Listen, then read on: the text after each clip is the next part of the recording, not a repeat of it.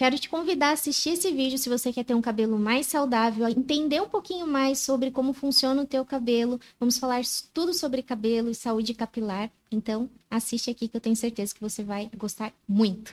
A quarta temporada do Bem Comum Podcast é um oferecimento.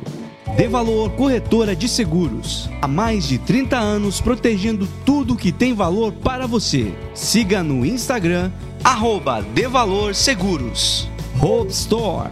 Roupas, calçados e acessórios. O lugar certo para quem quer andar com estilo e economizar.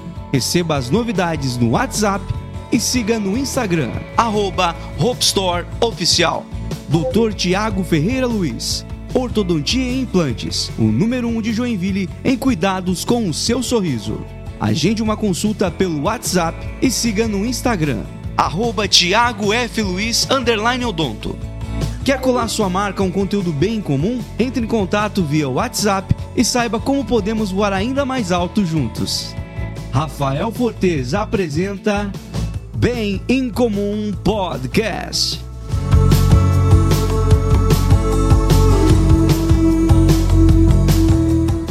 Olá, seja muito bem-vindo ao Bem Comum Podcast. Estamos chegando para todo o planeta Terra. Onde tiver um sinal de internet, nós estamos chegando. Hoje nós vamos bater um papo muito interessante sobre um assunto que envolve beleza e saúde. Mas mais para frente vocês vão entender porque hoje nós estamos aqui com a doutora Simone Correia. Seja muito bem-vinda. Muito obrigada, Rafael. É um prazer estar aqui. Que legal. Antes da gente falar sobre é, a especialidade, primeiro vou falar qual é a tua especialidade, qual doutora? Porque doutora é uma palavra muito abrangente. Doutora é, em quê, doutora Simone? Eu sou biomédica especialista em tricologia, que é problemas de couro cabeludo, cabelo. Aí, ó, viu? Agora vocês já têm uma noção sobre o que nós vamos falar hoje. Mas antes da gente aprofundar esses temas da área de atuação da doutora Simone, a gente quer conhecer um pouquinho mais sobre a doutora antes de ser doutora. A gente perguntei antes, fora do ar, se você não é de Joinville. Você não é de Joinville mesmo, né? Não, não sou de Joinville. Eu, eu nasci na Grande São Paulo, Itacoaxetuba. Nossa, essa palavra que o Raul Gil sacaneava Isso, todo mundo, né? Essa é a palavra. Só se sabe falar essa palavra no Raul Gil. Itacoaquecetuba. Eu brinco, eu sou itacoaquecetubense, né? Então, Nossa, que difícil mesmo, é trava a língua. É difícil, é difícil, é difícil. Então, eu sou lá da região de grande, da Grande São Paulo. Você morou até que, até que idade lá? Até sete meses. Você nasceu? Eu nasci. E foi para onde depois? Aí eu fui para Vila Maria, São Paulo, daí capital. Daí já é cidade grande? É, cidade grande. Aí depois de lá, já fui morei em Mariporã, morei em Extrema. Isso tudo é São Paulo? Tudo São Paulo. Tudo a, São Paulo. A... Extrema é a primeira cidade de Minas, né, ali entre divisa de Bragança Paulista ali, e depois eu fui para Mojimirim, interior de São Paulo, voltei para o interior de São Paulo e depois vim para Joinville. Me explica por que tanta mudança, doutor Simone. Ah, porque a minha história, ela é uma... São altos, né? São... Aconteceram várias coisas. Na verdade, com sete meses eu fui adotada, né? Então, a gente vem de uma família é, muito carente, muito pobre. E uma senhora encontrou a minha mãe no ônibus, com mais, então eu sou a caçula de oito irmãos. Uhum. E ela encontrou essa senhora, essa senhora encontrou a minha mãe subindo no, no, no terminal do ônibus para subir com as crianças e se ofereceu. Ah, deixa eu te ajudar, né, a subir com as crianças, que era uma escadinha. E aí, quando, a gente, quando ela é, sentou, perguntou onde minha mãe morava, minha, mãe falou, ah, eu moro em Itacoaxetuba, tal. E essa senhora pegou o endereço, falou, ah, um dia eu vou te visitar. E foi mesmo. Um dia chegou lá, foi visitar a minha mãe. Aí fez uma amizade com a minha mãe. Minha mãe era doméstica, né? Trabalhava como, como doméstica. E fez uma amizade. Só que dentre os irmãos, como eu era caçula, é... minha mãe e meu pai eles saíam para trabalhar e me deixavam com os meus irmãos os mais velhos. História que... bem, bem comum, inclusive, é... né, no passado. Ainda. Exatamente. Só que os meus irmãos mais velhos tinham diferença de sete anos para mim. Uhum. Então, o que aconteceu? Eu ficava no berço e ninguém cuidava. Então, eu ficava uhum. o dia inteiro Porque eles berço. também iam brincar também é. e tal. E aí, minha mãe deixava uma mamadeira, só que eles tinham fome também, porque passava necessidade mesmo. Era ruim. Então, eles tomavam a mamadeira que era para mim. E eu fui ficando bem, bem magrinha, assim, com escara, feridas. E aí, essa uhum. senhora, quando ela viu, ela falou: Ó, essa menina, ela não vai conseguir sobreviver, deixa eu levar ela para cuidar. E naquela época não tinha esse negócio, né? Então pega, leve, cuida Sim. e uhum. tá tudo certo. Então essa senhora me levou com sete meses para casa dela e cuidou de mim. E aí ela se mudou, né? Então ela mudou para para Mairiporã, a gente morava primeiro ali na Vila Maria, em São Paulo, né? Eu lembro que eu morei ali até acho que uns seis, sete anos. Depois foi para Mairiporã, eles tinham uma, uma empresa, uma confecção de jeans, então mudou um pouquinho, aí foi para Minas e depois de Minas ali, aí eu voltei a morar com a minha família biológica. Não, isso que eu ia te perguntar. Então, as primeiras mudanças foram em relação à família que te adotou. Isso. E nesse período, como é que era a tua relação com a tua família biológica? Assim, você, tinha, quando criança, consciência? Tipo, é, você- não sei como é que você chamava a tua mãe biológica. É, eu, eu sabia que ela era minha mãe, só que eu brinco, né, que ela era, ela, eu brinco assim, ela era meio desnaturada, digamos assim, Uhum. que ela não ia muito me visitar. Quem ia mais me visitar era o meu pai. Uhum. E aí meu pai me pegava nas férias pra passar Mas a, a mãe que te adotou, você chamava ela de mãe? de vó, De vó? porque ela já era uma senhora. Ah, entendi. Então eu vi os outros netos chamando ela de vó, então eu chamava de vó. Uhum. Então era era avó, né? Uhum. E aí o meu pai ia me visitar e ele acabava que algumas férias me levava para casa dele. Então eu cresci convivendo, tive também um contato com, Com meus irmãos, isso, com meu- meus irmãos biológicos. Com né? quantos anos você voltou pra casa sua mãe? Com 11 anos, voltei para para casa do meu pai. Ah, tá. Eu fui morar com meu pai, porque aí meu pai, meus pais tinham se separado e meu pai ficou com todos os filhos. Caramba. Foi o contrário, assim, ele acabou ficando Bem com- atípico mesmo. É, bem atípico. Aí ele ficou com todos os filhos e aí eu fui morar com, com ele lá com, quando eu, ele, eu tinha 11 anos. Uhum. E isso é em que cidade daí? Mojimirim. Mojimirim. Uhum. E depois de Mojimirim, você foi pra onde? Depois de Mojimirim, eu fui, fui para lá com 11, com 17 eu voltei para São Paulo para morar com a família adotiva. Da adolescente daí já. É, já já tinha 17 anos, aí Uhum. fui morar ali com, com eles, né, em São Paulo, ali na Moca. Uhum. E logo eu, eu tive que arrumar um emprego. Porque Que era nessa fase ali de é, transição, de né? 17 Uhum. anos ali. E aí eu consegui um emprego como doméstica com a vizinha. A vizinha da casa, então. Ah, da- ficava muito na mão ali. É, aí eu comecei a trabalhar com ela ali. E com passou pouco tempo, acho que meses, assim, ela se separou do marido e veio morar em Joinville. E foi aí que eu vim pra Joinville, que aí eu vim com ela. Tu veio pra trabalhar com eu ela. vim pra trabalhar com ela. Então criou uma confiança a ponto de, tipo, vou embora e vou levar essa mulher comigo. vou, vou junto, vou levar junto. Que aham. legal. Me diz qual que eram as tuas aspirações até ali, Simone, porque é, muito nova, muita coisa aconteceu na tua vida, essas mudanças de Sim, casas. uhum, Fora do ar te conta aí, mas a minha história não é muito distante da, da sua, assim. Mas imagino como é que seja.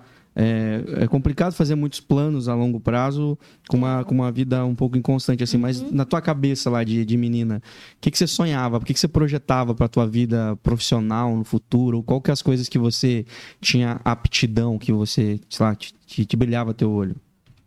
Nessa época eu não tinha, não tinha sonhos assim, não, não almejava muita coisa. Eu pensava que a minha vida ia ser simplesmente estar trabalhando na casa de alguém como doméstica. Era a realidade que eu que eu Você tava que eu, que eu estava inserida, que eu enxergava, né? Claro, assim, é. Eu estudava, fiz o, fiz o segundo grau, mas eu não tinha muito, muitas aspirações, não. Nessa, nessa época eu não via muitas possibilidades. assim, Uhum. Nem referência, assim, de alguém que fazia alguma coisa que. Não tinha, não tinha, não tinha. E aí, quando você veio, quando você veio pra Joinville, o que, que mudou na tua, na tua, tua vida aí? Foi uma oportunidade, na verdade, porque eu vim pra Joinville e aí... Sem desprendimento nenhum, tu, né? Porque quando eu falo, vamos pra Joinville, vamos, porque eu já me mudei Vamos, tanto. É, Eu já sei me mudar. eu, eu só tinha algo, tipo, eu sempre queria estar evoluindo, assim, então eu, eu sempre queria ir pra, pra frente, Pra um lugar assim, melhor. sabe? É. Uhum. Então, quando eu, eu tava aqui em Joinville, eu tive a oportunidade de trabalhar como auxiliar, seria auxiliar de cabeleireiro, Uhum. para limpar próteses capilares. As perucas, né? Que, Uhum. que se utilizam coladas de uma amiga. E ela me contratou para trabalhar na, no centro, de, o centro capilar dela. E aí eu fui para limpar essas próteses, né? Então comecei a trabalhar, a limpar. E lá ela tinha, era muito legal porque ela tinha uma equipe de terapeutas capilares, que eram as meninas que faziam o tratamento na, na- no couro cabeludo das pessoas, né? E aí ali meu olho brilhou. Ali eu falei assim, poxa, eu queria também ter uma ter uma oportunidade de fazer esse aprender isso, Uhum. né? E aí eu pedi, eu não lembro se eu pedi ou se ela me, me ofereceu uma oportunidade de me ensinar, e ela me ensinou como que fazia, então as massagens no couro cabeludo, usava o aparelho que fazia estimulação, Uhum. É tudo na prática, zero um curso. É, não, foi na prática. Na só prática. tinha segundo, segundo grau, né? Só que aquilo me despertou de certa forma que eu, eu sempre gostei de aprender muito, sabe, Rafael? Sempre fui uma pessoa que eu gostei de aprender, que as pessoas sempre me ensinavam, eu gostava de, de aprender realmente. E aí eu lembro que lá no, no lugar que eu trabalhava, os produtos que eram aplicados no couro cabeludo, os rótulos eles eram cobertos, então a gente não sabia o que era. A gente sabia que era produto 1, 2, 3, 4, 5, por exemplo. Uhum. Então ela não revelava qual que era a fórmula, né? Que ela dizia que aquela fórmula ela tinha desenvolvido, então era algo meio que secreto. Uhum. E aí eu falei assim, mas, mas o que que faz isso daqui? O que que faz o número 1? O que que faz o número 2, Uhum. né? E eu fui questionando isso, eu fui, e aí eu fui aprendendo. Eu fui aprendendo, aí eu fui estudando, ah, esse aumenta a circulação. Uhum. Esse não sei o quê. Aí eu tinha uma amiga muito querida que trabalhava lá também, que era massoterapeuta na Então, época. foi conhecendo um pouquinho de bioquímica já no É, negócio. aham, que- e aí eu- ela falou assim, tá, mas faz massagem. Eu perguntei, mas por que que faz a massagem? O que que a massagem faz? Dela, aí ela me explicou, ela falou assim, é que essa região do ombro fica muito contracturado. Aí eu aprendi a falar essa palavra, Rafael, eu falava pra todo mundo, o seu ombro está contracturado. A gente... A palavra nova, É, você aham, começa a era uma tentar. palavra bonita, Ficava difícil esperando uma frase para poder colocar a É. palavra. contracturado. e aí eu, eu comecei a. Todo mundo que eu ia atender, eu falava: olha, eu vou fazer isso porque vai aumentar a circulação. Agora eu vou usar esse produto porque esse produto faz isso, isso. Uhum. E eu comecei a me destacar entre as meninas ali. Então não tinha. Que você demonstrava conhecimento no que tava fazendo, É, né? Exatamente. Não tava. Eu costumo dizer hoje, né? Eu uso uma palavra, não era uma apertadora de botão Uhum. né? Eu tinha um raciocínio clínico ainda muito, muito raso, né? Que eu não tinha conhecimento técnico ainda, mas eu fazia algo diferente. Uhum. E aí eu lembro que não tinha um horário marcado para os clientes chegarem. Então eles chegavam e iam fazendo. E aí tinha. Ah, chegou, agora você atende, a próxima atende e tal. E aí começou a ter, ter espera. Tipo, às vezes tinha dois, três me esperando Pra fazer contigo. para fazer comigo, enquanto as outras meninas elas estavam estavam livres, que eles falavam assim: "Ah, eu quero fazer com a moreninha. Uhum. Eu quero fazer com a moreninha". E aí eu comecei a, a gostar assim, né? Porque eu vi assim, nossa, isso é isso Eu é sou- muito e- bacana. E, é legal saber que você é bom em algo, né? É muito bom. É muito bom saber que você consegue fazer algo bem, né? Que as Se pessoas né? querem, que, que se diferencia disso tal. E aí chegou por, por N situações um momento que a- essa minha chefe ela me chamou e falou assim: olha, a gente ganhava comissão por atendimento. Então você tinha uma comissãozinha ali, se atendesse aquele paciente o mês inteiro, né? Além do teu salário, você ganhava X reais a mais no teu salário. E aí eu, ela chegou por um, por um motivo e falou: olha, a gente não vai mais ter comissão. Agora vai ser só o, o salário fixo. Uhum. E nessa época, eu já estava morando sozinha, porque a família que eu vim como trabalhar como empregada, ela voltou para São Paulo. né? Uhum. Essa mulher voltou para São Paulo e eu fiquei dividindo o kitnet com uma amiga. Então, eu precisava daquela comissão. Sim, Aquela é. comissão fazia diferença, Uhum. porque eu andava a pé, então eu não pegava ônibus, economizava o passe. Tu morou onde aqui quando você veio pra cá? Eu Só- morei. A gente morava no América, ali, e depois eu também morava numa kitnet ali na rua Itaiópolis, ali no, Bem perto no. Américo, ali, bem Uhum. pertinho. Aí, eu, pra mim fazia falta, sabe? Sim, e aí, Rafael, eu me desencantei dessa área. Sabe, assim, falei, ah, não, não queria mais, mais saber de cabelo, sabe? Me, me, des- Desmotivou mesmo, me né? desmotivou bastante. Uhum. E aí eu tinha algo que eu gostava, né? Você falou que brilhava os olhos, e eu lembrei de algo que eu gostava. Que eu gostava muito quando eu via aquelas mulheres no jornal de manhã falando sobre economia. Eu Certo. achava muito legal, assim, sabe? Então eu tinha um algo que eu queria trabalhar em banco. Eu queria ser, eu queria ser bancária. Uhum. E aí até da onde vem esse desejo de ser bancária? Porque quando eu fui morar com meu pai lá com, com 11 anos, a situação também era difícil. Então com 11 anos eu já comecei a trabalhar como empregada. E eu lembro que a filha da, da minha patroa, ela era bancária em São Paulo. Então era o máximo, né? Que eu achava que ela era rica e era super bem sucedida. Então Ah, O jeito de se vestir também é outro, né? é outro. Então, você vê aquela imagem de sucesso, Aham. assim, né? Então, eu tinha isso. E aí, eu falei, não, eu quero ser... Eu quero ser bancária. E, e aí, surgiu um, curso, um cursinho desses para preparatório para o concurso, Concurso. do Banco do Brasil. Aham. E aí, eu dei um jeito lá, economizei e fui fazer... esse- Trabalhando ali, né? Como, como terapeuta. E fui fiz esse, esse curso, né? Fiz esse curso ali no, no banco, ali, é, no cursinho para o preparatório. Estudei, não entendia nada, ia para as aulas, parecia que o professor estava falando grego, chinês, não entendia nada. É. E eu me sentia totalmente deslocada, totalmente deslocada. Eu falei, quer saber, eu vou pegar essa apostila e eu vou estudar em casa. E eu comecei a estudar do meu jeito. Criava a minha forma de estudar, a minha didática para estudar. Estudei toda a apostila, fiz o concurso, passei no concurso. Aí passei no concurso, fiquei toda feliz porque o nome foi aprovado. Uhum. E foi uma festa. Cheguei na segunda-feira, pedi a conta. Falei assim, ó, agora eu vou, não quero mais trabalhar aqui, vou pedir a conta porque eu não. Agora eu vou ser bancário, é outra vou trabalhar vida. no banco e tal. Eu tenho certeza, tem, tem. E pedi a conta e fui embora. Só que aí eu descobri que era para reserva o concurso. Meu Deus. Naquela época tinha isso, né? Que você fazia para reserva, quando alguém se aposentasse. Aí... É, porque eles já fazem com a expectativa de uma fila de aposentadoria, né? É, exatamente.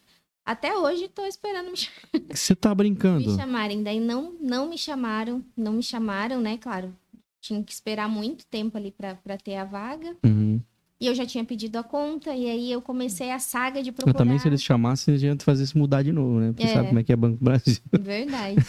e aí eu fiquei nessa saga de procurar procurar emprego e ver o que, que eu conseguia morar, tinha que ajudar para pagar o aluguel, para me sustentar, enfim, né? Uhum. Mas, tipo, você pediu a conta e falou, não, eu não vou voltar atrás agora, não, não vou... É, eu, eu não Eu tava queria... desencantada nesse ponto mesmo. É, eu não queria voltar realmente atrás, né? Uhum. E aí, até que chegou um momento que seguro-desemprego, último mês, não tinha mais o que fazer. Eu comecei a pedir a Deus, meu Deus, meu me, Deus. me ajuda, né? Eu preciso de alguma coisa. E aí eu fui e fiz três. Tinha feito umas três, quatro entrevistas e eu achei que eu tinha ido muito bem nas entrevistas. Então, para mim, eu tinha certeza que eu ia passar em alguma dessas. Mas o que, que você estava mirando daí? Ah, era telemarketing, uhum. era esses empregos assim, telemarketing, recepção, é basicamente isso, assim, uhum. né? E aí eu achei que eu fui muito bem na entrevista e eu ia conseguir. Aí eu lembro que eu fui, voltei para casa das entrevistas e falei assim, meu Deus, mas e agora? Qual emprego que eu vou aceitar? Quem, como que eu vou saber qual que é o lugar certo para eu ir, né? Já uhum. que eu fui, eu fui, fiz outras entrevistas, eu, eu, lembro que eu pedi a Deus, assim, fiz uma oração, falei assim, ah, Deus, que o primeiro que me ligar oferecendo o trabalho, eu vou entender que esse é, o, é, é a oportunidade, é o certo. E aí chego em casa, vou almoçar, toco o telefone. Aí tocou o telefone, era a filha de uma amiga minha, uma filha de uma amiga, chorando que a empregada dela tinha pedido a conta e ela estava sozinha. E eu estava comendo assim, né? E aí ela falando, não, calma, você vai arrumar outra empregada, não sei o quê. Aí no mesmo tempo veio assim, na mesma hora veio no meu coração assim, ó, esse é o lugar que é para você ir. Eu falei assim, não, Deus, você não, o senhor não tá entendendo. Eu tô falando daquelas outras entrevistas. Eu tô querendo ir pra frente, É, eu tô querendo, né? E aí, aí veio assim, a primeira ligação de oportunidade de emprego. E aí eu falei que eu ia. Eu falei assim, não, fala para ela que eu vou, marquei, marquei para conversar para ir. Desliguei o telefone e a do telemarketing ligou. Meu Deus. Aí eu falei, não, já tô, já tô com emprego, dispensei. Aí, de forma resumida, né? Que, mas que segurança tua, né? É, eu, eu acreditei. eu acreditei, né? E aí, o que, que aconteceu, Rafael? Quando eu, eu comecei a trabalhar na casa, né, de um casal muito querido, que são meus amigos hoje, a gente... Eu comecei a trabalhar lá, era puxado, muito puxado, porque eles tinham uma filhinha de menos de um ano, então eu tinha que limpar, passar, cozinhar cuidar da criança e ainda limpar a loja, que ele tinha uma loja de informática, então eu ainda tinha que limpar a loja. Então Meu era Deus. bem puxado. Era Uhum. bem puxado. E aí eu fui, comecei, comecei a, a trabalhar ali, e aí eu vi que ele tinha, como tinha loja de informática, tinha notebook, ali vira e mexe tinha notebook, e na época eu não sabia mexer em, em computador, nada disso, não tinha feito informática, não entendia nada. Uhum. E aí eu perguntei pra ele um dia, eu falei né, assim, olha, casal novo, né? Eu via que eles saíam bastante. Ó, se vocês quiserem sair no final de semana, não tem com quem deixar a filha de vocês, eu fico com ela aqui, eu durmo aqui. Aí você deixa eu mexer no computador para eu aprender? Aí ele falou, deixo. Aí eu ficava lá no final de semana, quando eles iam sair, eu pedia para ficar até mais tarde. Você estava com quantos anos aí, Simone? Desculpa perguntar. Eu acredito com uns 19. Ah, uma bem novinha era, mesmo, Eu né? era novinha, 19, Uhum. 20 anos ali. E aí ele falou: não, pode, pode, pode ficar no, no computador. Eu ficava mexendo enquanto a menininha tava dormindo, né? E aí um dia ele foi para Curitiba, trouxe um disquete com um cursinho de Excel, e nas horas vagas eu ficava ali. Eu sei que não deu um mês, Rafael, que eu tava trabalhando ali, ele chegou na hora do almoço e falou assim para a esposa dele, ó, arruma outra empregada, eu tô levando a Simoninha comigo, vai ser minha secretária na loja. Uau.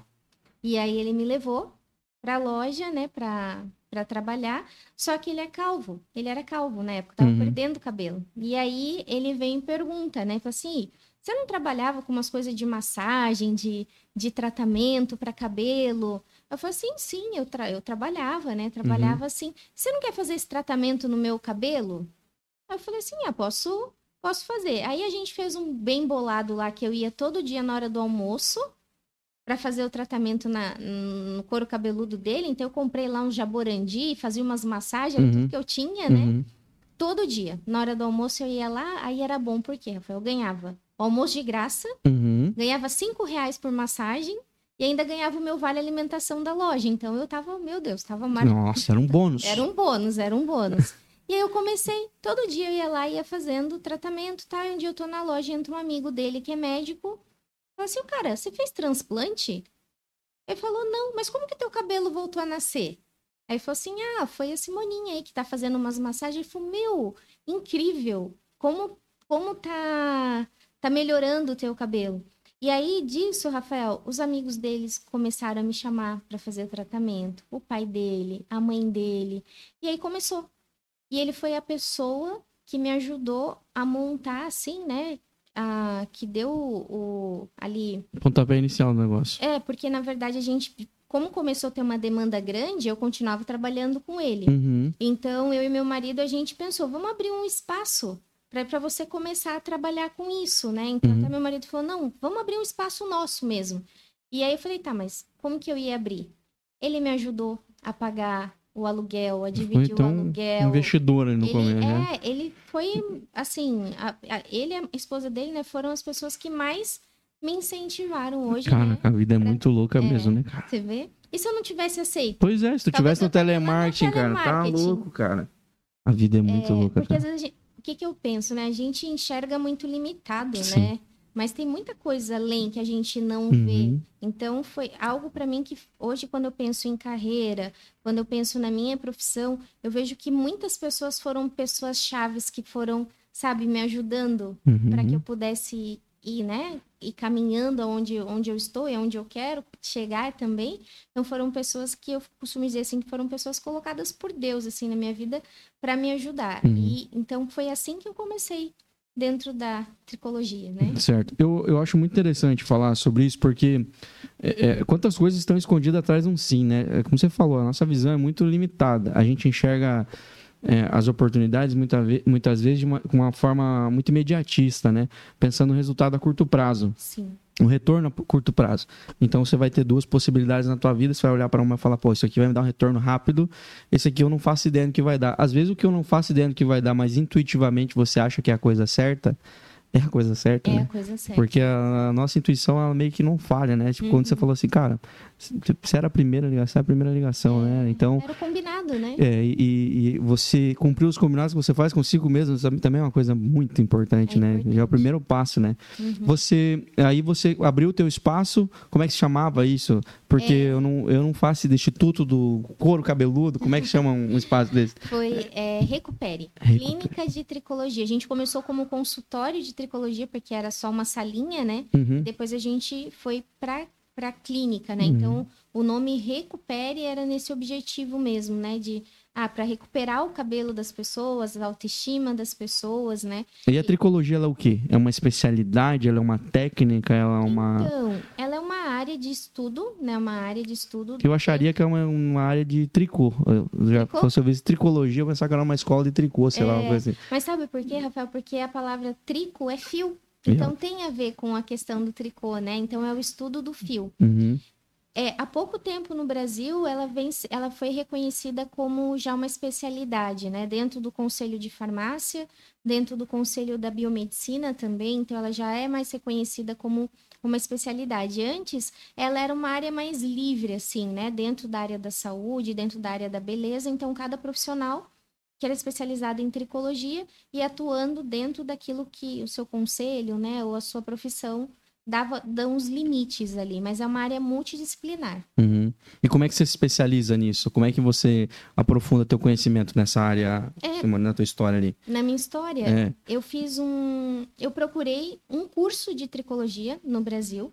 Não encontrei na época, né? Então a gente está falando isso em 2007, Uhum. né? 2006, ali- não, 2007 para 2008. Não encontrei um curso que me enchesse os olhos. Eu via curso de terapia capilar, mas eu queria algo mais aprofundado. Coisas muito rasas, né? É, quando eu comecei com a, com a tricologia, que, eu, que eu, eu falei tricologia, ninguém falava em tricologia aqui. Nem quem trabalhava com, com terapia capilar sabia o que era a palavra tricologia. Porque eles estavam refém dos produtos. É, não, e assim, era algo muito novo, Uhum. muito novo mesmo, muito novo. E aí eu comecei a pesquisar e não encontrava nada assim que me agradasse. Aí eu encontrei um curso, né, que aí era um curso de formação com dois anos e meio de curso específico em cabelo por uma instituição da Austrália, que é o IAT.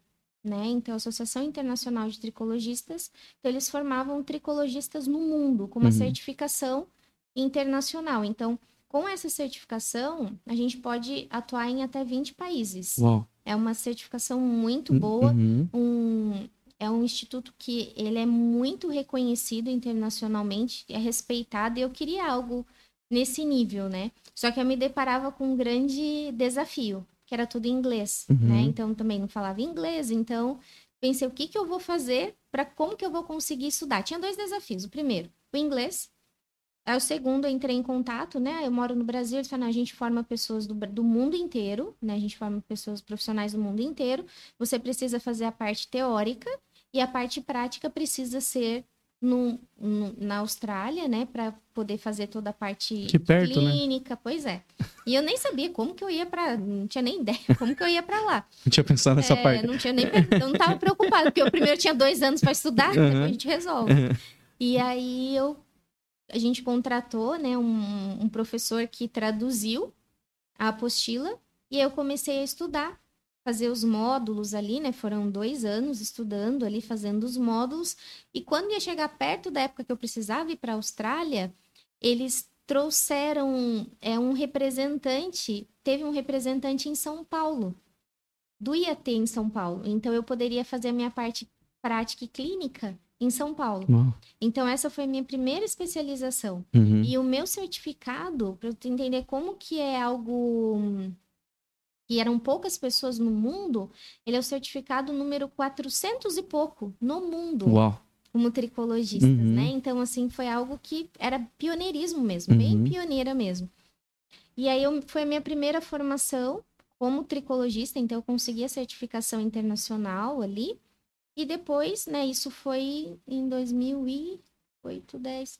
Se eu não me engano, o meu certificado, ele é de 2010 ou 2011, quando eu, quando eu finalizo ali. Uhum. E aí fui fazendo outros cursos de terapia, tudo que, que eu via que era de cabelo, Rafael, eu, eu Uhum. comia, assim, Uhum. engolia, assim, sabe? De tanto, tanto amor, assim, tanto... Minha, minha cabeça só pensava cabelo, cabelo, cabelo. Não, é legal cabelo. você se apaixonar por uma coisa assim, que é. É. tudo vai te, te dando. Você vai pegando gosto pra aprender uma coisa nova, né? Te Exatamente. brilha o olho, né? Uhum, exatamente. Eu sei que eu, a minha cabeça, ela pensava em cabelo 24 horas por dia. Eu pensava, e eu queria estudar, e eu queria entender mais, né? Uhum. Então, eu fiz essa, essa formação, fiz vários cursos, fiz vários cursos, e aí em 2014, acho que foi 2014 ali, deixa eu pensar.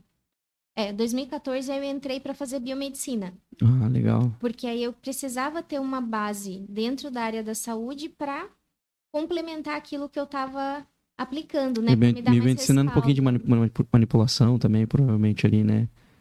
Entra pouco, mas tem a parte Mas dá pra você entender, né? Pra você entender- Sim, toda aquilo que você falou, né? Um produto sem rótulo, né? É, não, a gente, a gente entende muita química, né? Infelizmente, meu Deus. Muita bioquímica. Então você entende toda a parte de fisiologia. Tipo, isso aqui faz muito bem pro cabelo, mas isso aqui faz mal pra pele. Daí você fala, não, mas que. É, Exatamente, tem toda a parte de farmacologia, tudo.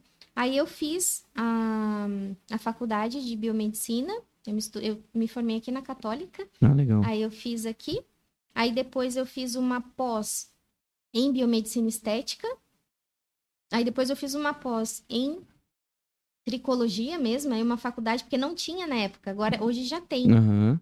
Faculdades, é, pós-graduações específicas em tricologia, o que é muito legal, porque Uhum. na época você tinha que estudar, por exemplo, uma faculdade, uma pós em estética, que você vai ter que estudar pele, Uhum. é, vai ter que estudar corpo, corporal, facial, e aí tem um módulozinho Que é só o que te interessa.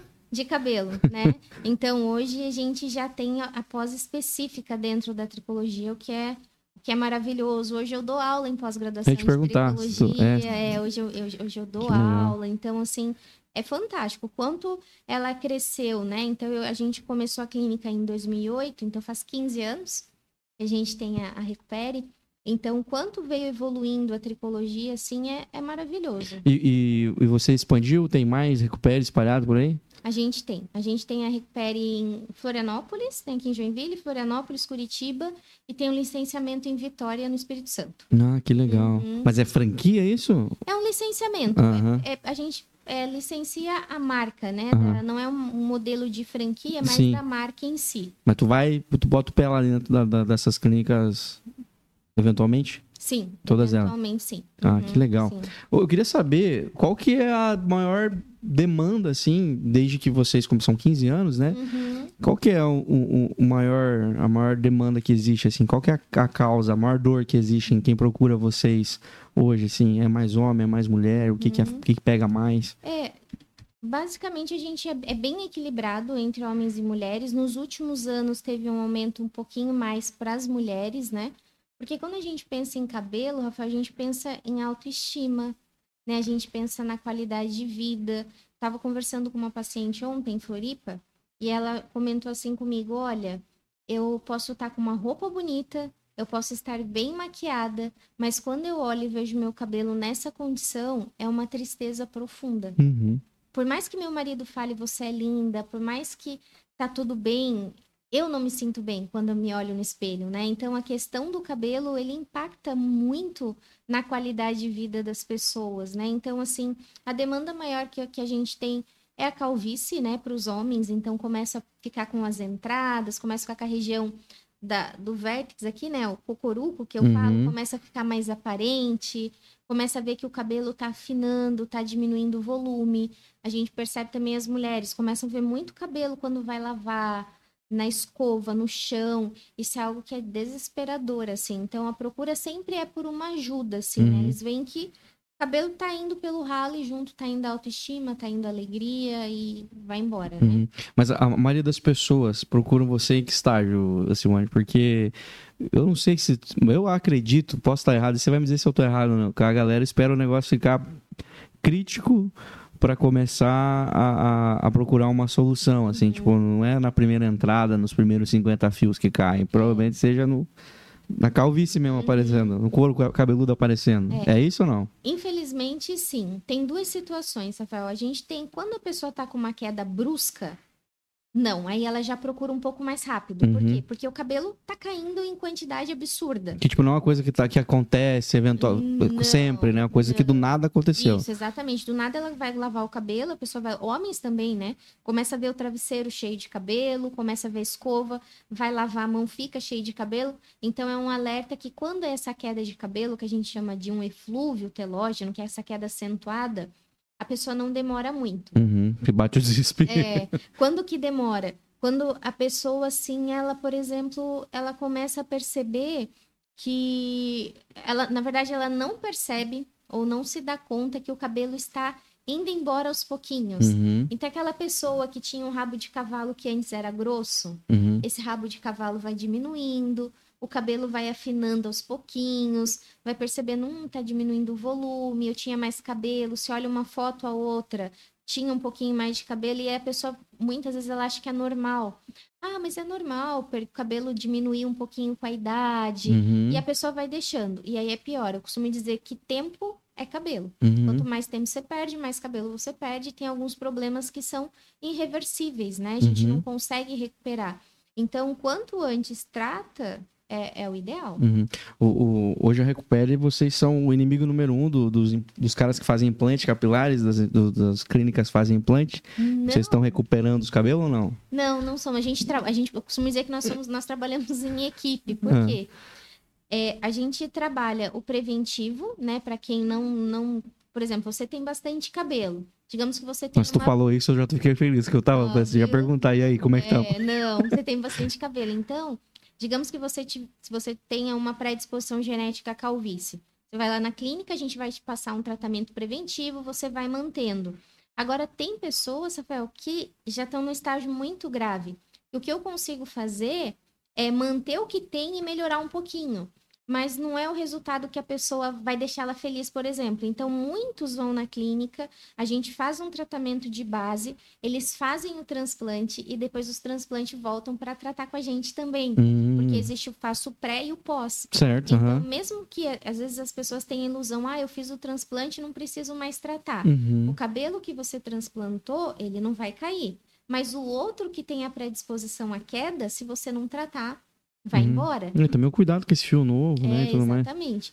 Então a gente trabalha, procura trabalhar de forma multidisciplinar mesmo, assim, né? Cada um, eu não, não sou médica, eu sou biomédica, então eu não trabalho com a parte de cirurgia. Uhum. Então aí o médico faz a parte de cirurgia e eu faço os cuidados, né, ali pós-cirúrgico. Entendi. Hoje, é, para a realidade que vocês têm hoje na, nas clínicas aí, existe um, um dado aí de saber qual que é a, a maior causa de, de queda de cabelo, de calvície, assim, de maneira um pouco mais abrangente? Eu sei que existem Uhum, algumas doenças sim. que são, já são doenças, né? Uhum. Mas é, as causas do cotidiano que, que geram é, queda de cabelo, as pessoas não sabem. Erros que as pessoas todo dia estão É. cometendo e, e, e tá gerando queda de Uhum. cabelo? A gente tem alguns fatores que já são bem é, conhecidos, são dados que são bem consistentes dentro da literatura, né? A gente tem a questão genética, né? Que é a predisposição genética que a pessoa não tem um controle, Uhum. mas tem alguns fatores que às vezes a gente não se dá muito conta, por exemplo, o estresse. O estresse é um fator que hoje já é conhecido, né? Que ele faz mal para a nossa saúde. O estresse, ele é. Tem o estresse que é bom, tem o estresse que é ruim, né? A gente estava até discutindo isso esse final de semana. Eu estou fazendo uma especialização no Albert Einstein em São Paulo. Uau. E aí a gente está fazendo, falando sobre o manejo de estresse, como que o estresse ele impacta na saúde das pessoas, né? Então tem tem o estresse que ele é positivo. Qual que é o estresse positivo? Aquele que te move para frente, que é Uhum. momentâneo. Você precisa agir, você faz. E tem aquele estresse que é ruim, que é quando ele se torna crônico, né? Que você vive em situação de estresse. Jesus amado, mas já essa primeira causa já me deu uma- um É, desânimo já, cara. Meu Deus, porque tá aí um troço que não tá tão no nosso controle quanto a gente achava que poderia estar, né? Porque não se estressar não é tanto uma opção da gente. É, é difícil, porque na verdade a gente estava conversando na, na pós e um assunto foi assim, porque hoje o que, que todo mundo busca? A gente busca alta performance, né? A gente quer ser é, bom em tudo. Não, estão nos, quer- nos empurrando para isso, é, né? então, de, de alto desempenho, alta performance. Só que a gente tem que entender que alta performance significa também alto nível de estresse. Então, às vezes, a gente precisa, tem que avaliar e ter uma escolha mesmo. Assim, não, eu vou ter que pisar um pouquinho no freio, vou ter que reduzir um pouquinho para não ter tanto estresse, porque o estresse, ele afeta a nossa saúde de forma assim que é inimaginável, assim, sabe? Desde a parte da imunidade, nosso sistema imunológico, é, todo o sistema de defesa é comprometido com situações de estresse. Estresse crônico, o que ajuda o nosso corpo, por exemplo, Rafael, a lidar com estresse é um hormônio que é chamado cortisol. Ele te ajuda a lidar com situação de estresse. E para que ele se conecte na célula, ele precisa de um receptor. Então, tem um receptor na célula que esse hormônio se conecta. Porém, quando a gente fica em situações crônicas de estresse, a pessoa estresse, estresse, estresse, estresse, esse receptor, ele é como se ele perdesse a, a capacidade de conectar com o cortisol. Então, Uhum. você não tem mais esse cortisol na mesma quantidade para te li- lidar com isso. E isso na saúde é um dano enorme.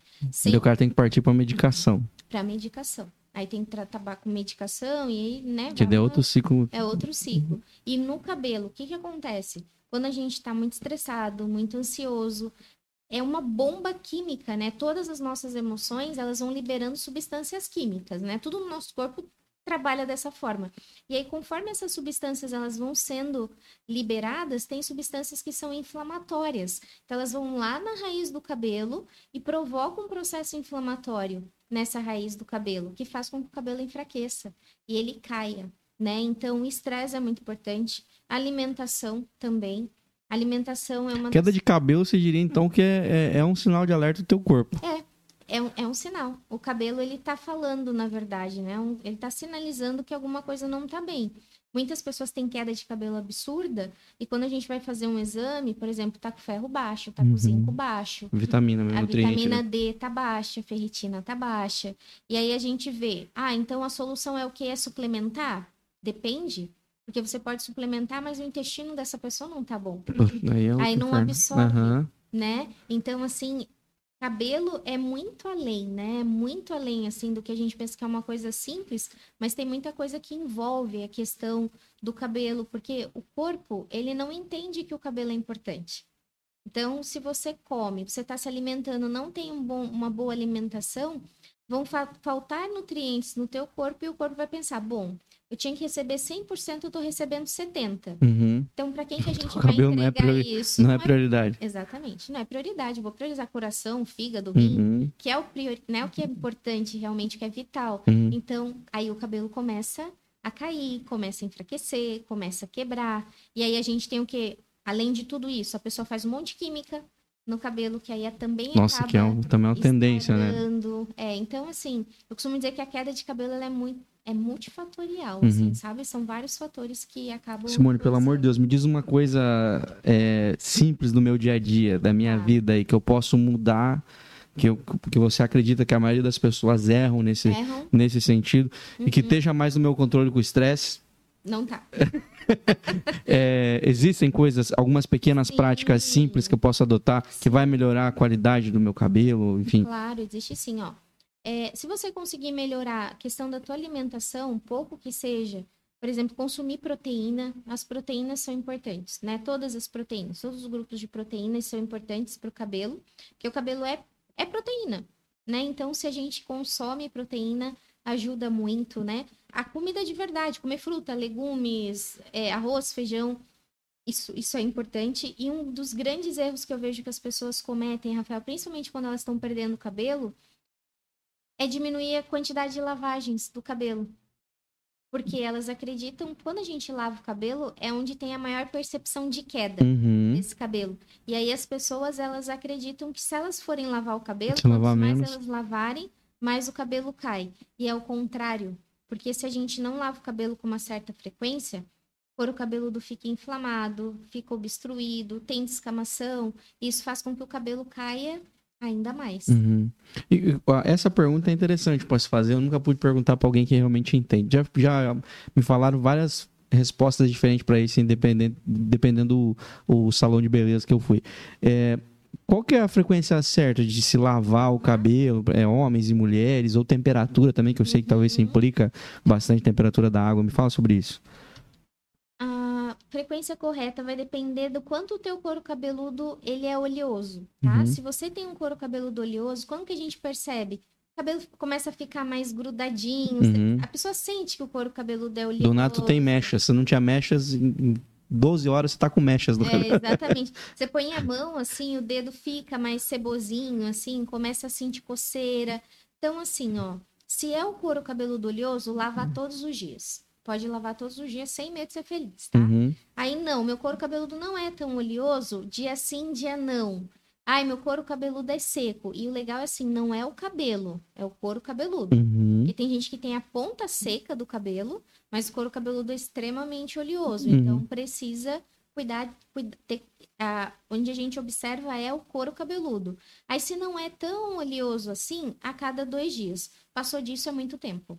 Então, quem lava uma vez por semana, duas vezes por semana, certamente está com algum problema no couro cabeludo. Uhum. Tá? Não é bom. Não Além do não é fácil estar perto de você, provavelmente, o cidadão ou cidadã. Pelo amor de Deus, você lava uma vez por semana o cabelo? Coloca uma touca, que eu não sou obrigado também a dar com a pessoa parecendo um mendigo. Me fala sobre é, produtos para cabelo. Tá. Meu Deus do céu, hoje eu vou no mercado, o que antes era uma prateleira, agora é um setor do mercado. É Eu não sei comprar shampoo. Virei, antes eu sabia comprar shampoo, agora eu não sei mais. Qual que, eu- qual que se enquadra pra mim, ou qual que se enquadraria? Eu tenho que ter meu shampoo, minha esposa tem que ter o dela. Tá. É, Meu, é uma Olha. confusão mental. Vou te dizer, lá em casa dá briga. Se meu marido usar meu shampoo, né? Mulher geralmente Que o teu investe. é, teu é europeu, aqueles de cento e vral. É, mulher investe mais em shampoo, né? Mas assim, a grande. A gente grande- toma banho de shampoo, né? Falar bem a verdade. É verdade. A, a grande verdade, Rafael, é que a gente tem que entender a função dos produtos. Shampoo é para limpar, tá? A limpeza do couro cabeludo. Então, se você tem caspa, se você sente coceira, seu couro cabeludo oleoso, você vai procurar um shampoo para couro cabeludo oleoso, para quem tem caspa. Quem tem psoríase, quem tem uma dermatite no couro cabeludo, por exemplo, que é uma inflamação, tem que buscar esses shampoos próprios para esse tipo, né, de problema. Não, meu couro cabeludo é normal, meu cabelo é normal, pode usar qualquer shampoo, né? Shampoo limpeza. Não investir em shampoo anti-queda, porque não resolve, porque shampoo não, não trata a queda, né? Shampoo limpa, limpeza. Aí, claro, eu tenho couro cabelo, eu tenho um cabelo mais comprido, eu quero usar um shampoo. A gente sabe que tem shampoos de algumas marcas que eles têm uma tecnologia melhor, o cabelo fica um pouco mais sedoso. Tá ok. Aí tem que testar. Uhum. Mas a minha dica é use conforme é o teu couro cabeludo, Uhum. como você sente. É muito oleoso, vai usar um shampoo mais adstringente. Sabe aqueles shampoos que dão mais uma refrescada, assim, né? Tipo, deixa mais geladinho. você tá se cuidando tanto pra não falar a marca aqui. É, então. E aí, tipo, que tem a menta, que tem hortelã. Certo, já né? estamos estamos sabendo que, perf- que Então. shampoo que é já.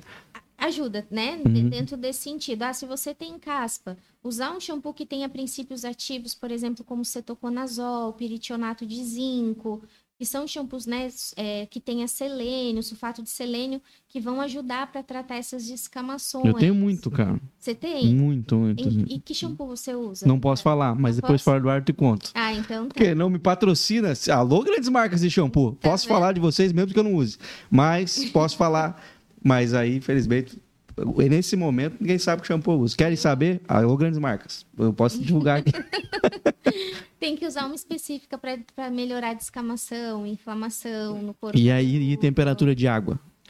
Morna. Morninha para mais fria, nunca água quente. Nossa, Água mas é muito bom. difícil, cara. Nossa, Ah, essa é a morninha minha. ma- tranquila. Sabe o que você faz? Às vezes, né, quando eu, quando eu vou tomar banho, eu gosto muito de água quente, mas é uma porcaria água quente pra pele, não é bom, né? É, Mas é muito confortável. É. Mas é gostoso de ficar relaxado. É. E aí, o que que eu faço? Aí, quando eu vou colocar a cabeça, que eu vejo que a água é quente, eu falo, meu, eu não posso ser assim, né? Eu falo pros pacientes, não usa água quente, vou lá, Uhum. diminuo um pouquinho a temperatura, põe só a cabeça e, e lavo o cabelo com a água um pouco mais morna. Não precisa ser Uhum. fria, tem gente que é, lava com água fria, pode se quiser, mas não tem E necessidade. sai com o nariz correndo do banheiro. né? É, não muito quente, porque a água muito quente ela pode é, provocar mais sensibilidade no couro cabeludo, aumenta a oleosidade também, pode aumentar a coceira. Tem pessoa que sente muita coceira Uhum. logo depois que lava o cabelo e não sabe que é por conta da água muito quente. Hum, E, e o condicionador? Condicionador, ele, qual que é a função do condicionador? O shampoo, para limpar, ele abre a cutícula, né? Então ele abre a cutícula do fio, condicionador sela. Então é para fechar. Eu preciso usar? Pode, pode usar. Não, mas preciso, cara. Se eu preciso, porque eu não uso, mas Você não, usa- mas você sente teu couro cabelo, cabelo mais ressecado, alguma coisa assim? eu tenho caspa É. demais. Então é, é bom não usar. Já que você tem caspa, não é tão interessante assim. Geralmente, quem sente o couro cabelo, cabelo mais seco, que é difícil de pentear, que fica mais embaraçado, condicionador ajuda. Ajuda. É, mas usar pouquinho, né? Não Uhum. passar direto no couro cabeludo e enxaguar bem. Mas existe muita coisa no, no mercado aí que, que, é, que é- parece ser muito bom pro cabelo, mas faz mal pro couro cabeludo ou vice-versa, assim.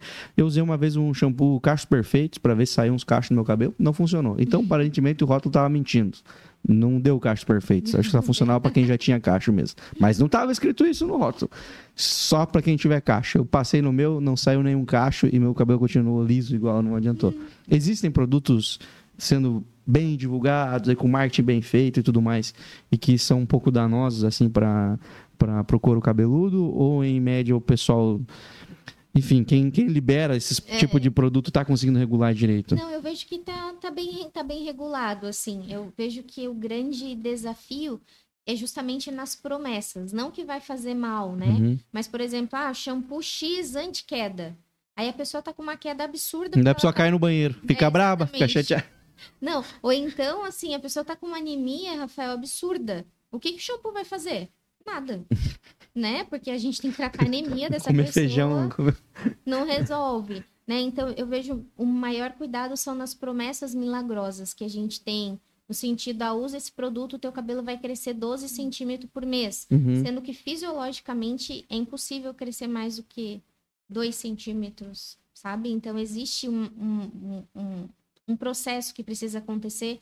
Então não é um shampoo. Eu vejo que é mais nesse sentido das promessas. De danos, a gente tem que cuidar com escovas progressivas, né? Nossa, é verdade, né? São muitos procedimentos Muitas. hoje, né? E, e ela, é- a- principalmente a escova progressiva com formol, ela é proibida pela Anvisa, né? Uhum. Mas existem, infelizmente, muitos estabelecimentos que eles acrescentam formol. Pega uma fórmula que não, Não tem, tem. formol e acrescenta para deixar o cabelo mais liso. Uhum. Então, esse cuidado precisa ter, né? Até as que não têm formol, tem muitas escovas que ela, a gente diz que elas são muito ácidas. Então, o couro cabeludo descama, queima. Então, está provocando um dano para o Uhum. couro cabeludo e, consequentemente, para o cabelo também. Então, é importante a gente cuidar com isso, as tinturas. Ah, então eu costumo pintar o cabelo. Opte por uma tintura que não tenha amônia. Descolorível a moda, né? Pros É, menos na, na descolorir, por exemplo, molecada, hein? descoloração, fazer mechas. Afina o cabelo. Aí depois a pessoa não sabe por que o cabelo tá fininho. Porque toda vez que ela descolore, ela tá tirando a cor, mas ela tá tirando proteína, ela tá Eu tirando descolori uma vez, nunca mais eu faço. Nossa, É, é, é muito ruim mesmo. nossa Muito tomar banho com aquele shampoo roxo, deixar meu banheiro parecia que tinha matado um avatar lá dentro do banheiro. Azul, tudo azul. E é muito trabalhoso cuidar. Fio aham. parece que ficava meio É, elástico. com certeza. Nossa, você fala que eu tô usando uma peruca, o cabelo ficar seco. Não, não acertava mais meu cabelo. Não via a hora de crescer e mudar de cor. Eu queria perguntar pra ti, é, Simone, qual que é hoje o grande case, assim? A- a- das coisas que vocês tratam lá dentro, quais são. Qual, qual é a principal coisa, assim, que vocês falam, cara, esse tipo de problema aqui pode procurar a gente, a gente vai resolver. Porque tá- tá- existem problemas, por exemplo, é, ano retrasado, tipo, ano retrasado, no, no, no Oscar, Uhum, a pessoa- o pessoal descobriu uma palavra nova, alopécia, uhum. né? A gente achava que a mulher do Will Smith tinha- só tinha o cabelo raspado, descobrimos que não, tinha um problema capilar. Sim. E, e esse ano eu já vi notícias de algumas famosas aqui no Brasil que também é, são com, com o mesmo problema. Esse é o tipo de coisa que vocês tratariam também lá? É, essa é a nossa especialidade, né? Que são tratar é, esses tipos de alopecias que a gente fala. Alopecia, falei É, errado então. Não, é porque também pode falar alopecia. Eu que acostumei falar alopecia não é errado, não, tá? Então, assim, o que, que significa essa palavra? Perda de cabelo ou pelo. Essa palavra alopecia significa perda de cabelo ou pelo, né? Vem, vem do grego alopex, que significa raposa. Uhum. E a raposa, uma certa época da vida dela, ela perde os pelos. Então, Uhum. vem aí. Então, é perda de pelo ou cabelo. E sempre é, conjugado com essa palavra alopecia, a gente vai ter uma outra palavrinha. Por exemplo, da, da esposa do Smith, ela tem um- uma alopecia areata, Uhum. que é uma queda de cabelo temporária, que na maioria das vezes é desencadeada por estresse. Então, esse é um tipo Nossa, a de... mulher do Will Smith tem É. estresse, a gente tem muito motivo pra ficar careca. gente. Tá vendo? Então, assim, é, é, um, é um tipo de alopecia que tá muito relacionado com o emocional. Emocional. Muito relacionado com o emocional. Eu tive uma paciente, acho que foi, não lembro se foi ano passado ou retrasado, acredito que foi ano passado, que me marcou muito. Foi uma das histórias que mais me marcou, porque ela me procurou, foi a Florianópolis fazer uma consulta. Ela tinha perdido todo o cabelo, 20 e poucos anos, nova, couro cabeludo li- lisinho, assim, sem nenhum pelo, nada. E ela tinha perdido a mãe recentemente. E ela era muito ligada com a mãe dela. Eu Uhum. lembro que quando ela chegou na clínica, eu, ela... eu sentei assim, ela começou a chorar. Eu saí de trás da cadeira, sentei do lado dela, comecei a conversar com ela. Ela falava assim: Mas eu não entendo, por que, que eu não consigo superar esse luto, né? Por que, que eu não consigo. É, Foi ano passado. Por que, que eu não consigo vencer isso, né? Por que, que eu não consigo vencer isso? E eu conversei com ela, falei, olha, cada pessoa tem um tempo de luto, e o luto não é para você passar, o luto a gente precisa viver ele. Essa é a grande verdade. A gente vive o luto. Eu tinha recém perdido meu pai também. Então, né, eu me, me, compadecia ali com ela, sentia a dor dela, né? Que eu sabia como é difícil. Ela falou, mas eu tenho amigas que perderam pai, perderam mãe e já conseguiram, e eu não consigo, parece que eu tô no, fundo do poço e tal. E aí eu comecei a explicar, conversar com ela, acalmá-la. E ela falou assim: olha, eu quero tratar o meu cabelo. Eu falei assim, não adianta eu tratar o teu cabelo agora. Porque eu vou estar enxugando gelo. Porque eu, no teu caso, a tua queda de cabelo é por conta do teu emocional. Então, o que, que eu te aconselho? Busca um profissional, um psicólogo, né, para te ajudar com essa demanda. Uhum. Assim que você estiver fazendo terapia, você me procura que a gente vai fazer o teu tratamento. Né? Eu falei para ela, vai ser um prazer fazer o teu tratamento. Eu lembro que na época ela vinha de outra cidade, ela não tinha é, boas condições, assim, né? E eu falei assim para ela, olha, não se preocupa. Você vai ganhar esse tratamento. Eu vou te dar esse tratamento, eu quero que você faça. Você vai ter o custo de deslocamento da cidade, mas eu preciso que você me fale que você está fazendo terapia, senão não vai ajudar. E aí passou mais ou menos, Rafael, umas três semanas, o marido dela mandou uma mensagem agradecendo o carinho que a gente tinha tido, recebido ela, mas infelizmente ela tinha falecido. Ela teve um mal súbito e faleceu. De tamanha tristeza que ela estava sentindo. Que loucura, cara. Mas o que, que aconteceu? Primeiro, é a primeira manifestação daquilo, daquela tristeza, foi no cabelo. Uhum. Então ela perdeu todo o cabelo. Todo, uhum. todo o cabelo. Então, existe esse tipo de alopecia, existe a alopecia androgenética, então a palavra andros vem dos hormônios masculinos, dos andrógenos, né? Então, que é a calvície. Uhum. Existe uma outra alopecia que a gente fala que é a alopecia frontal fibrosante, que é uma alopecia que a, o cabelo ele vai vindo para trás, assim, tem uma retração da linha frontal. Sim, uhum. Então, o cabelo vem, vai perdendo o cabelo. E a gente sempre precisa trato todos os tipos de alopecia, uhum. todos os tipos. O que, que a gente precisa saber? Se essa alopecia ela é uma alopecia que ela é cicatricial. Quando é cicatricial, significa que a raiz do cabelo foi substituída por uma cicatriz. Então, não tem mais o que fazer. Né? Então, existe, por não, exemplo, a alopecia... Aí é só implantando. Nem implantando. Sério? Não tem é terra morta. É, não tem o que fazer. Então, por isso que é importante nos primeiros sinais perceber que o cabelo hum, começou a ficar diferente e já procurar ajuda. Porque em muitos casos é cicatricial e aí se a gente já vê no início, já consegue tratar, não deixar evoluir, né? Uhum. E tem as alopecias não cicatriciais, que graças a Deus são as maior, a maioria, né? Das maiorias das alopecias são não cicatriciais. Então existe tratamento específico, né? Então a gente utiliza um método que é um método específico, personalizado, para cada tipo de alopecia, para cada tipo de paciente e consegue melhorar muito, assim, sabe? Nos casos que eu costumo dizer, tem casos às vezes que a pessoa me procura, ah, mas não tem mais o que fazer. Sempre tem alguma coisa para fazer, pelo menos vamos manter o que você tem, uhum. né? Vamos cuidar do que você tem, fazer um gerenciamento disso é extremamente importante. Uhum. Cara, que loucura. Eu, eu assim, eu, eu, vejo muito pessoal. Eu acho que muito agora os homens também estão se interessando muito por esse cuidado, estão ficando um pouquinho mais preocupados, mais vaidosos e tudo mais. Mas é, é realmente tem muita coisa por trás disso, né? A gente acaba olhando para o que eu falei no começo, é beleza e saúde, porque as pessoas estão olhando muito para o espelho é, e preocupado com o que o espelho está dizendo, né? Mas o espelho tá só é só uma luz acesa, na verdade, aquela luz acesa no painel, né? O que o espelho está te mostrando, né? Exatamente. Porque é, tem muita coisa por trás, como você falou, que vão causar muitos problemas emocionais, que vão causar então tem que fazer a terapia capilar no divã, tem que passar pelos dois, né? É verdade. Mas é muito interessante a galera, não, a galera pensar nisso também. Não dá para é, olhar pra, só para olhar para fora, você tem que olhar para dentro. Tem alguma coisa acontecendo dentro e a, e a resposta está vindo no, no cabelo. Eu queria que você desse as, as redes sociais de vocês, como é que as pessoas ah. fazem para conhecer mais uhum. sobre os, os, tratamentos que vocês fazem. É, agora a gente sabe que tem clínica espalhada por todo canto, então não tem desculpa para não procurar. Como é que faz para encontrar vocês, então, A gente tem, ah, vou deixar o Instagram da Clínica Recupere, é arroba Recupere Tricologia Oficial. E tem o meu Instagram também, que é arroba doutora.dra.simone Correia. Uhum. Com I? Correia, com I. Uhum. Uhum, então, nas redes sociais a gente responde. Se tem dúvida também no direct, pode enviar. A gente está à disposição. Que legal, que legal. Eu queria te agradecer demais por esse papo. Foi bom demais é, conhecer um pouco mais sobre a tua história. Uma história muito bacana mesmo. E é aquilo que eu falei, pra, por isso que para mim é importante, sempre que eu trago alguém aqui, que, pô, uma pessoa é especialista em algum tempo que você não fala logo do tema. Porque a gente gosta que vocês conheçam as pessoas que estão aqui na frente, vocês veem que são seres humanos de verdade. Acima do que elas conhecem, do que elas sabem, do que elas aprenderam, onde elas estão, tem uma trajetória lá atrás que, pô, explica quem elas são e onde elas estão. E você não é diferente, quero te agradecer demais. Achei tua história incrível e a tua especialidade muito, muito necessária. Que bom que você se apaixonou por isso, que porque bom. as pessoas precisavam disso. Verdade. Obrigada, Rafael. Foi um prazer, assim. Eu amo falar sobre cabelos e e é importante para as pessoas entenderem mais o cuidado do cabelo, né? Então, cuidem dos seus cabelos, é, não desistam deles. Eu sempre falo, não desistam dos seus cabelos. Muito obrigada pela oportunidade. Valeu.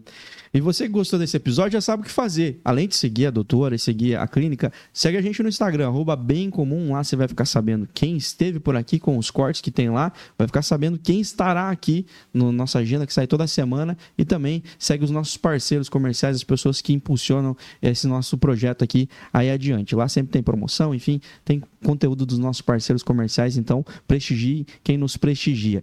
Já sabe que se você está no YouTube, tem que se inscrever. Além de curtir o vídeo, clique em se inscrever, se inscreve no nosso canal e compartilha, gente, para o máximo de pessoas possível. Se você está ouvindo isso aqui, compartilhe também isso para a galera que gosta de ouvir um podcast enquanto está correndo, enquanto está dirigindo. Tenho certeza que esse papo vai ser muito esclarecedor, além de uma história incrível, um assunto muito interessante. Nos vemos no próximo episódio que acontecerá em breve. Deus abençoe você, um forte abraço e tchau, tchau. A quarta temporada do Bem Comum Podcast é um oferecimento. De Valor Corretora de Seguros. Há mais de 30 anos protegendo tudo que tem valor para você. Siga no Instagram, arroba De Valor Seguros. Hope Store roupas, calçados e acessórios. O lugar certo para quem quer andar com estilo e economizar. Receba as novidades no WhatsApp e siga no Instagram, arroba Oficial. Dr. Tiago Ferreira Luiz, Ortodontia e Implantes, o número 1 um de Joinville em cuidados com o seu sorriso.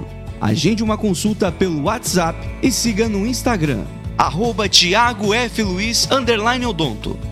Quer colar sua marca a um conteúdo bem comum? Entre em contato via WhatsApp e saiba como podemos voar ainda mais alto juntos.